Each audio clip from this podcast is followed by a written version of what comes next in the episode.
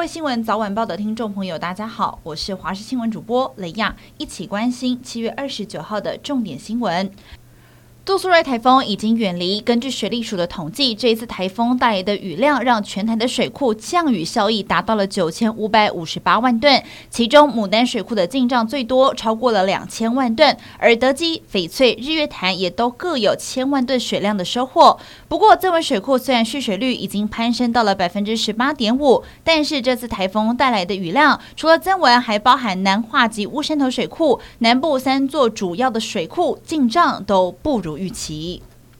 而就在杜苏芮台风过境恒春半岛时，竟然有窃贼在凌晨潜入了恒春知名的生态园区，将两头刚出生的小鹿捆绑之后抛出墙外带走。各界也担心两头小鹿的安危。恒春的警方目前已经寻获订购鹿的民众以及小鹿。目前小鹿是回到了家园，但是其中一只已经死亡。警方查获向窃嫌订购的男子，男子坦承确实有订购买鹿，但不知窃嫌竟然是采取。偷窃的方式潜入鹿园，警方已经锁定嫌犯的身份，并且全力查缉。党政话题，民众党总统参选人柯文哲今天下午要举办个人演唱会，是我国第一位透过演唱会方式募款的总统参选人，引发关注。最新的民调也显示，和赖清德、侯友谊相比，柯文哲在三十九岁以下族群的支持度很甩对手。虽然最近是陷入了丑女争议，但是在女性支持度方面，柯文哲还是获得了百分之二十八，和上个月相比，民调持平。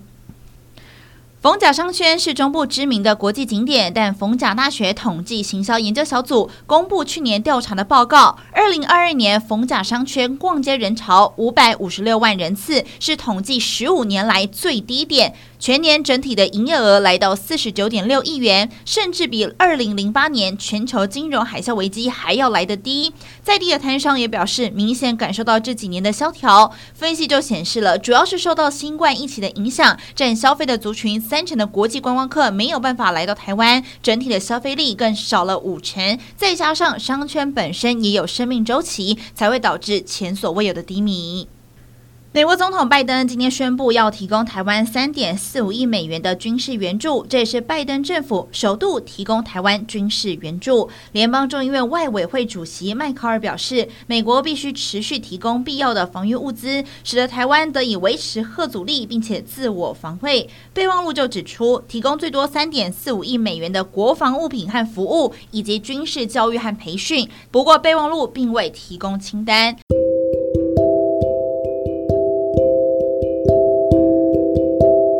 以上就是这节重点新闻，感谢您的收听，我们再会。